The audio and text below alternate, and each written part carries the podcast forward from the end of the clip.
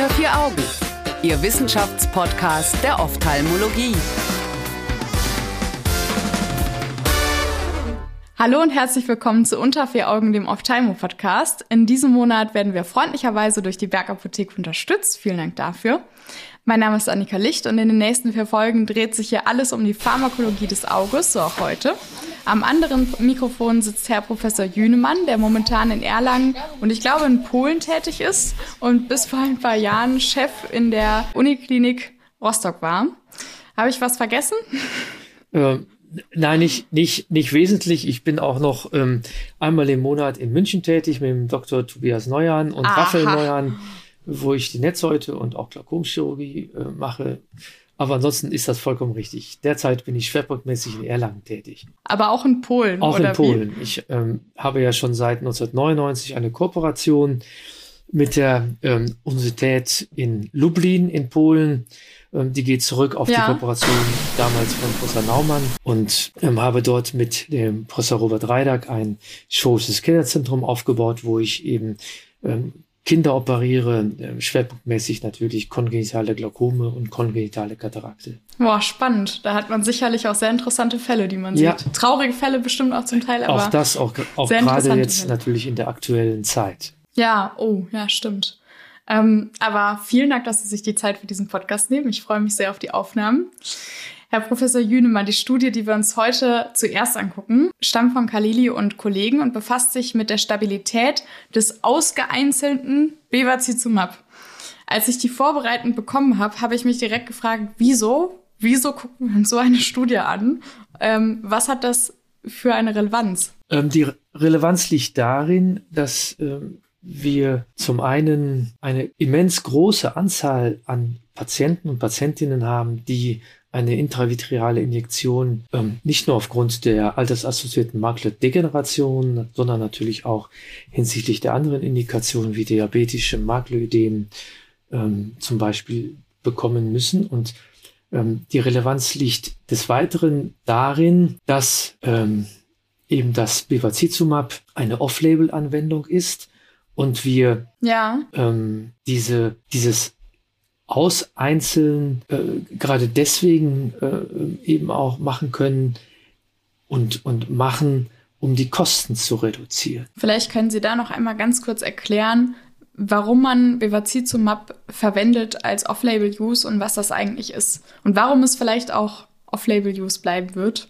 Ähm, ähm, Bevacizumab ist ja ursprünglich ähm, eingeführt worden zur Behandlung und, und zugelassen zur Behandlung ähm, des, des Dickdarmkarzinoms und die, die mhm. Eigenschaften eben ähm, äh, als, als Anti-VEGF-Therapie zu wirken in der Augenheilkunde im Bereich der Netzhaut ähm, ähm, hat sich eben letztendlich bewährt. Und es hat sich ja in den Vergleichsstudien gezeigt, dass es vergleichbare Ergebnisse zeigt wie die zugelassenen Medikamente.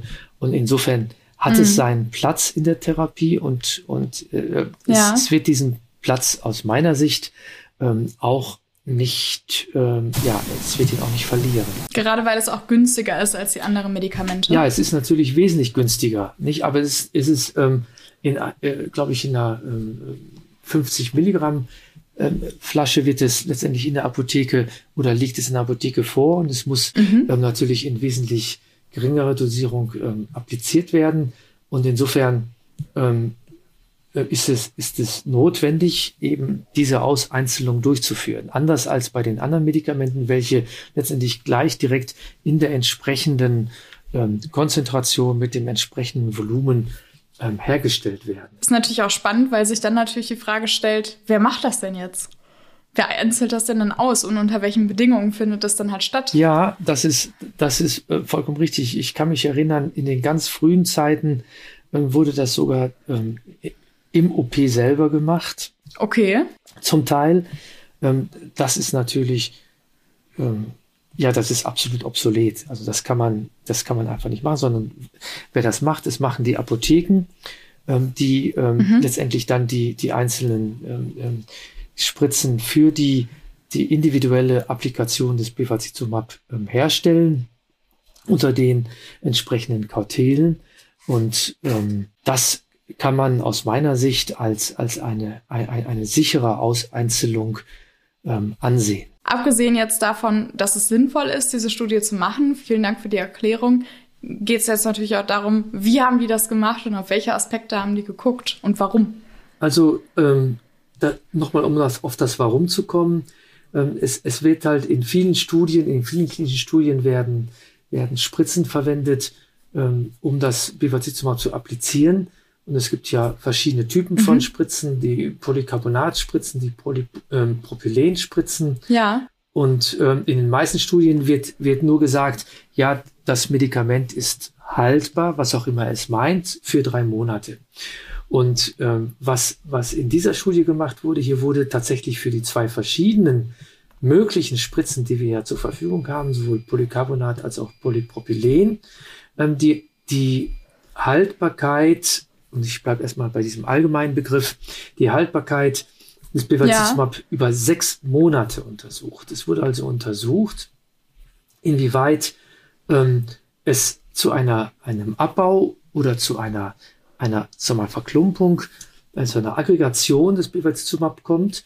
Es wurde ähm, untersucht, inwieweit ähm, die, die Partikelgröße und die sogenannte hydrodynamische Größe stabil bleibt. Und es wurde auch untersucht, inwieweit ähm, die, die Bindung des Bifazizumab ähm, an, also die VGF-Bindung tatsächlich stattfindet. Und, und alle diese unterschiedlichen Aspekte wurden ähm, in dieser Studie mittels äh, sehr unterschiedlicher, äh, sehr äh, komplizierter Verfahren untersucht. Und bitte fragen Sie mich nicht, wie die einzelnen äh, Methoden funktionieren. Ich kann Ihnen die jetzt. das müssen Sie selber verstehen. Ich, ich, kann Ihnen die jetzt natürlich nennen. Ähm, aber ich glaube, das würde wirklich zu weit führen und meine, meine, meine ähm, Expertise weit überschreiten, wenn ich Ihnen jetzt. Ich glaube, soweit ich das verstanden habe, geht es auch eher so um die Proteinstabilität. Genau, genau. Es geht, es geht darum, inwieweit okay. ähm, ist nach sechs Monaten, wenn ich zum Beispiel ähm, äh, nach der Auseinzelung nach sechs Monaten noch eine Applikation durchführen möchte im Sinne einer intravitrealen Injektion, habe ich dann noch den Wirkstoff, sprich das Bevacizumab, noch in der ähm, gewünschten Proteinform vorliegen oder ist es so zum Beispiel schon degradiert, ähm, hat es nicht mehr die Bindungseigenschaften. Ja. Ähm, das ist letztendlich der Sinn und Zweck dieser Studie gewesen. Ist ja aber auch gar nicht so ähm, häufig, dass man so eine Studie liest. Als Arzt, ich meine, gut, als erste, also als erstes Jahr Assistenzarzt oder so interessiert einen das vielleicht weniger, als wenn man da wirklich dann die großen Fallzahlen sich anschaut und auch die Planung macht von der Klinik. Ähm, aber interessant ist jetzt halt auch, was kam raus und was bedeutet das für die Augenheilkunde oder die Augenheilkundler? Ähm, Sie, Sie, haben vollkommen recht, äh, Frau Licht. Es ist man eigentlich gerade zum Beispiel, wenn man jetzt anfängt als Assistenzarzt, aber dann auch letztendlich als als als, als junger Chirurg interessiert man sich eigentlich nicht dafür. Nicht? Man, man hat ja seinen klinischen. Es sei denn, man muss es auseinzeln. Ja, man muss es ja nicht mehr auseinzeln. Man, man bekommt es ja ausgeeinzelt. Nicht? Also man, ja, man, ja. man hat letztendlich sein, sein klinisches Setting, ähm, man hat ähm, die, die Abläufe der intravitralen Injektion, dann hat man die Patienten, die bekommen, meinetwegen Bevacizumab, die anderen bekommen ähm, Aflibercept, mhm. ähm, ähm, Ranibizumab, äh, Farizimab ähm, und sie fragen nicht nach, wie sieht denn die Kette davor aus? Also die Lieferkette, so, so wie sie ja ähm, in der ja. Politik ähm, derzeit sehr, sehr, sehr ausgiebig ähm, ähm ja, propagiert, diskutiert und auch ähm, ähm, reguliert wird, über die machen sie sich eigentlich unverkompliziert wird, machen ja. sich eigentlich keine Gedanken. Mhm. Ja. ja. Aber es ist wichtig, weil genau. und ja es ist wirklich wichtig. Und ich muss sagen, ich bin wirklich dankbar, dass, dass ich ähm, von Professor Michai hier angefragt worden bin, über, über ähm, Pharmakologie des Auges in, ein, im Podcast mitzuwirken. Denn ich habe mich, muss Wir freuen uns auch, dass Sie da danke, sind. Danke, danke. ich muss sagen, ich habe mich, ich habe mich mit dieser, dieser Fragestellung überhaupt noch nicht beschäftigt gehabt. Ich habe mir überhaupt noch ah. keine Gedanken gemacht, ähm, ja, gibt es da vielleicht irgendwelche ähm, ähm, Veränderungen, die eventuell es möglich machen, dass ähm, zum Beispiel ähm, die, die ausgeeinzelte Bevacizumab-Applikation ähm, nicht so wirksam ist, weil vielleicht eine ja. Veränderung des Proteins stattfindet, weil eine Degradation stattfindet, weil eventuell die VEGF-Bindung reduziert ist. Ähm, ja.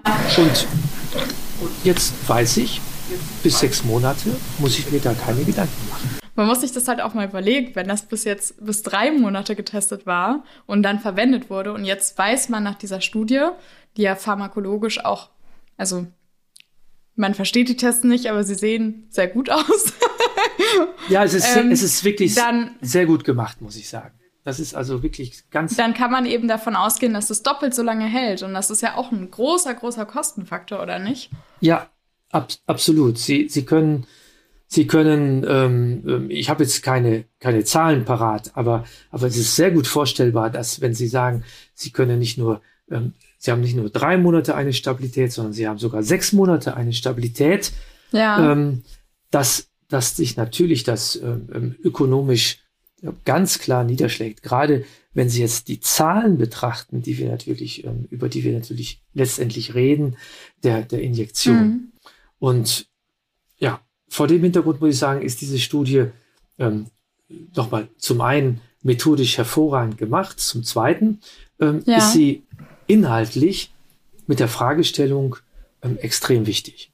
Obwohl sie eigentlich so in einem Randbereich ist, wo, wie Sie schon sagen, Frau Licht, eigentlich primär erstmal ähm, der klinisch tätige Augenarzt, und wenn ich Augenarzt sage, meine ich natürlich auch Augenärztin und, und, und alle anderen, ähm, nicht so hinguckt. Ja, aber ich glaube, jeder, der das, also so wie ich das verstanden habe, ist es ja für jeden wichtig, der irgendwie IVOM-Spritzen macht und irgendwann mal anfordern muss. Und das sind ja jetzt auch nicht gerade wenige, weil die Fallzahlen so hoch sind. Ja.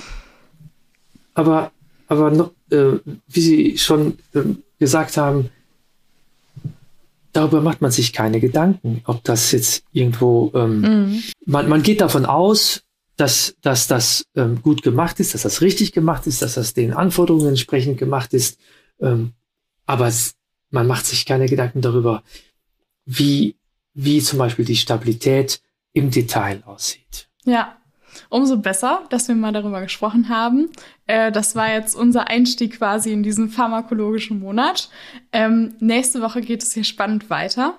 Dann sprechen wir über eine Langzeitapplikation oder eine Möglichkeit zur Langzeitapplikation, hoffentlich von Bevacizumab über ein Port Delivery System. Ich freue mich, dass wir uns da nochmal unterhalten und danke mich auch nochmal bei der Bergapotheke für die Unterstützung in diesem Themenmonat und wünsche Ihnen, liebe ZuhörerInnen, bis dahin eine schöne Zeit. Tschüss. Tschüss. Unter vier Augen eine Produktion der CareCom GmbH unter der Leitung von Prof.